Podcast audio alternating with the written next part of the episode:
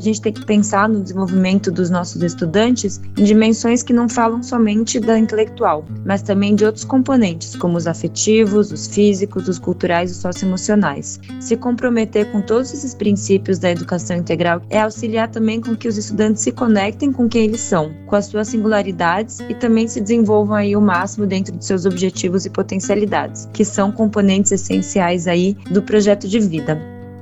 Eu sou Ana Carolina D'Agostini, psicóloga e pedagoga de formação. Eu sou coordenadora de rigor teórico e evidências científicas do programa Semente, tem aprendizagem socioemocional, coordenadora de formações do Instituto Ame Sua Mente e sou coautora do livro Se Liga na Vida, de projeto de vida publicado pela editora Moderna. Instituto Claro. Educação. O projeto de vida está inserido no novo modelo do ensino médio pela Base Nacional Comum Curricular, BNCC, desde 2018. O conceito atrelado a ele é o de aumentar o engajamento de alunas e alunos ao incentivar esses adolescentes a manter a consciência nos estudos em prol de um objetivo a Base Nacional Comum Curricular firmou o princípio de educação integral para as escolas brasileiras. E o que, que isso significa na prática? As escolas têm que, mais do que nunca, procurar incentivar a autonomia e o protagonismo dos estudantes e ter práticas pedagógicas que permitam a reflexão sobre quem eles são, sobre o próprio aprendizado, sobre a relação com o outro, porque a gente não constrói um projeto de vida sem pensar nas nossas relações interpessoais e também sobre o mundo. Que escolhas que a gente quer fazer e como é que tudo isso vai impactar aí no nosso desenvolvimento ao longo dessa jornada. Essa concepção de uma educação que olha para tudo isso, né, de forma muito mais integrada e completa, ela já é de cara mais motivadora para os estudantes, porque torna todo o aprendizado e todas as relações que existem ali ainda mais significativas, porque são passíveis também de reflexão e de maior protagonismo.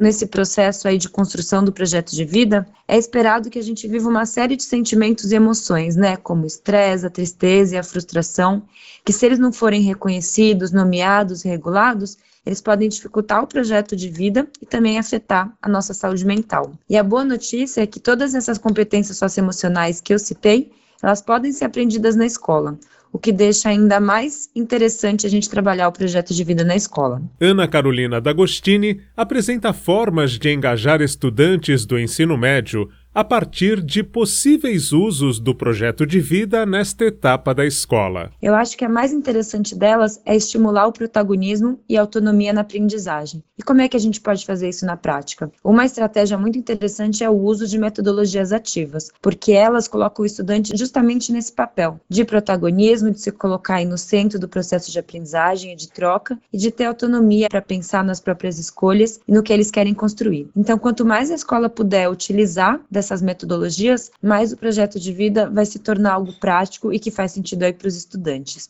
Por ser um assunto que dialoga com a própria trajetória de cada um, D'Agostini considera importante que educadores parem e pensem em como eles seguiram seus próprios projetos de vida. Isto tende a estabelecer um maior diálogo e acolhimento em relação ao tema considerando que os professores eles têm a maior proximidade e vínculo ali com os estudantes, é eles se enxergarem nesse papel de proximidade. Isso inclui também que eles compartilhem a própria história, humanizar também as relações aí entre professores e estudantes, compartilhando como é que foi para eles fazer essas escolhas, o que, que eles pensaram, quais foram as principais dificuldades, e é naturalizar esse diálogo do projeto de vida.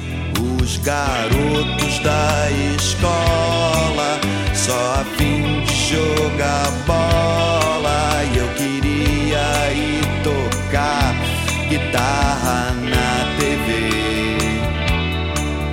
estratégia bastante interessante também, que a gente pode diminuir a ansiedade aí dos estudantes de ensino médio, que muitas vezes vem como esse momento de escolha, né, no fim de um ciclo, como algo definitivo e que eles muitas vezes não vão ter como mudar de trajetória ao longo da vida. Esse é um pensamento bastante comum que adolescentes têm. Então eu acho que é reforçar que o projeto de vida ele não se encerra no ensino médio assim como ele não começou no ensino médio, né? Ele se estende ao longo da vida. Então, pensar em projeto de vida é pensar nas nossas escolhas pessoais e profissionais, é a gente se conhecer constantemente, é pensar em como a gente se relaciona com o outro e o que, que a gente quer construir para o mundo. Esse é um processo que ele se estende ao longo da vida. Isso dá uma leveza maior para esse tema e também nos chama para maior reflexão e maior responsabilidade. O envolvimento da família é outro aspecto fundamental para o êxito do projeto de vida. Eu acho que é interessante também, né, na medida do possível, a gente promover a participação de pais responsáveis nesse processo, seja por entrevistas que vão ser feitas, seja por perguntas ali de o que, que eles gostavam quando eram crianças, o que, que eles pensavam em fazer, qual é a história da família. O cuidado com aspectos socioemocionais durante o projeto de vida está ligado a um eficiente processo de escuta na escola. E falar em processo de escuta é entender quais são os interesses dos alunos, as angústias, os anseios, o que, que eles gostariam de aprender, de escutar. Então, quanto mais a escola estiver aberta para essa interação, para essa escuta, mais vai haver engajamento aí sobre esse tema. E eu acho que uma outra estratégia também interessante para aumentar o engajamento é identificar professores ali que têm um perfil mais de tutoria, né? Ou seja, que dialogam melhor com os alunos, que têm maior proximidade e afinidade. Porque quando a gente fala de projeto de vida, a gente fala de uma jornada. E a gente fala também de aprendizagem socioemocional. E não tem lugar mais propício para tudo isso que a escola e que a relação entre os colegas, os professores e os alunos. D'Agostini fala também sobre os desafios para a efetiva implantação do projeto de vida no ambiente escolar. Dentro do Brasil, a gente tem muitos Brasis, e isso, quando a gente olha para a escola pública, também é essa realidade. Cada instituição de ensino ela tem a liberdade para definir como é que vai colocar o projeto de vida em prática. Então, uma forma possível é criar uma disciplina específica que pode ser ministrada por um professor que tem uma relação aí mais próxima com os alunos e que não precisa ter uma formação específica ou graduação em psicologia, por exemplo, mas não basta a gente saber se vai ser com uma disciplina específica vai ser maneira transversal. Mas tem um desafio aí para as escolas,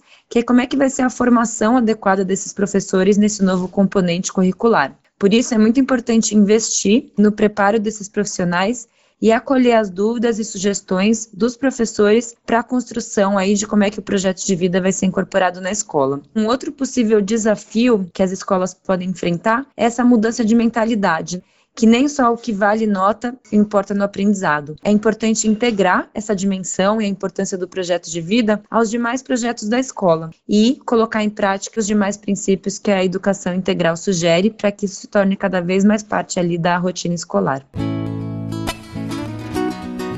O projeto de vida no ensino médio já é realidade em algumas escolas mesmo antes da inclusão na BNCC. Em outras, ainda representa uma novidade. De uma forma ou de outra, pesquisadores do assunto como Ana Carolina D'Agostini entendem que é uma oportunidade de dar vazão aos interesses pessoais e de criar novos sentidos para o futuro de alunas e alunos. Com apoio de produção de Daniel Greco, Marcelo Abude para o Instituto Claro.